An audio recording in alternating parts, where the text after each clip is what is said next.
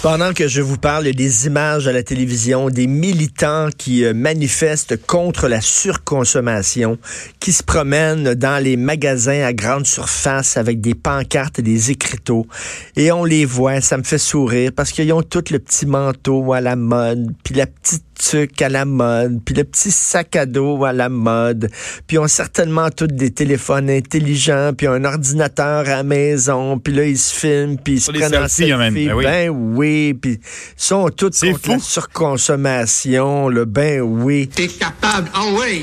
ah oui. Oui. Non, mais si quelqu'un veut surconsommer, c'est bien de ces maudites affaires. Est-ce que vous savez, vous connaissez son compte en banque, vous savez c'est quoi son solde de carte de crédit, est-ce que vous savez c'est quoi ses, ses besoins, cette personne-là? Pouvez-vous arrêter de dire aux gens comment vivre? Tu veux pas surconsommer, toi? Ben, surconsomme pas, puis c'est tout. Puis euh, vivre et laisser vivre.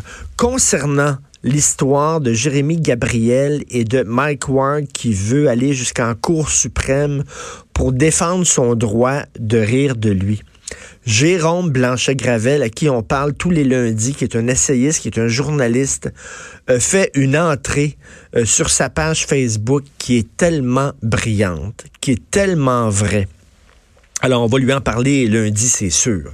Jérôme, ce qu'il dit, c'est drôle, on est là à manifester pour le droit de rire d'un handicapé.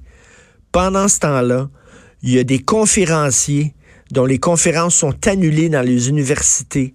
Il y a euh, la censure dans nos universités. Il y a euh, euh, Mathieu Boccoté qui était censé donner une conférence dans une librairie, puis finalement ça a été annulé parce qu'on avait peur de la casse.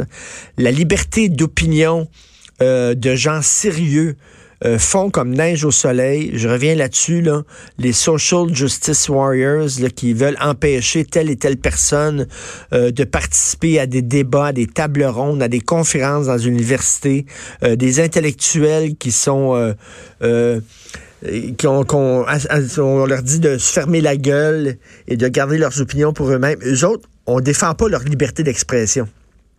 Là, les artistes, il me semble qu'ils devraient, défendre la liberté d'expression de ces gens-là. Ils ne le font pas. Mais là, on défend la liberté d'expression, de rire, soir après soir, d'une personne qui est en position vulnérable.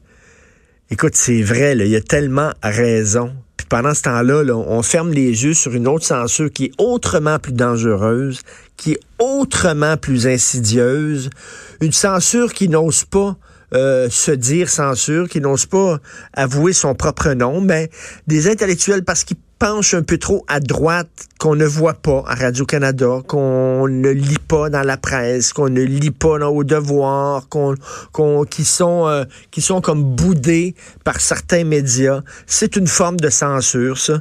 T'écoutes Radio-Canada, un débat Radio-Canada, c'est quelqu'un qui est d'extrême gauche avec quelqu'un qui est très à gauche, puis quelqu'un qui est bien à gauche, puis quelqu'un qui est centre-gauche.